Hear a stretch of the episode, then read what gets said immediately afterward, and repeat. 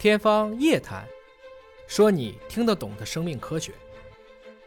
今天我和爷爷先生我们做全基因检测，然后我们找中科院超算中心去探索研究，呃，全基因分析对这个病的病因研究。大家知道我们每个人为什么得病吗？不是专家，我分享一下我的体会，就是无外乎第一个叫什么基因感应。大家知道，我也比较拼搏，但是比我拼搏的人还有很多。为什么他们得渐冻症？因为他没有渐冻症的易感因素或者易感基因。第二个就是外部环境。后来我们给中科院超算中心经过分析，我们全部渐冻症患者都反映了同样一个特点，就是，嗯，我们的免疫系统比正常健康对照组基因所产生的功能是显示的免疫应激，第二个代谢偏低，也就是说，从基因层面。我们已经锁定了渐冻症的病因，也给大家多一些启发。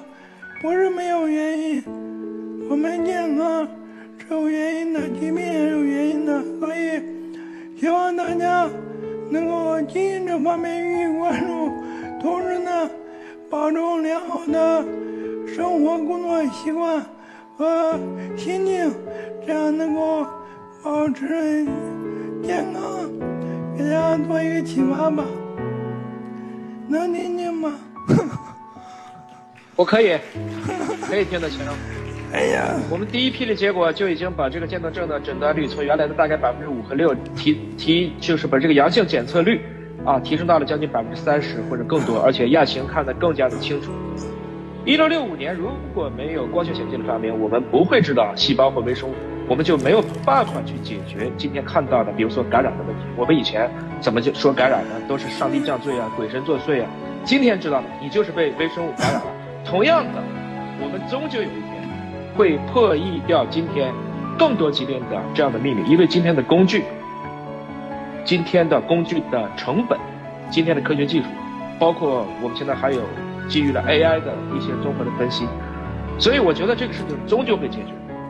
蔡磊先生在《相信》这本书里封面就写了一句话：“纵使不敌，也绝不屈服。”大家还记得《亮剑》当中李李仁荣说什么吗？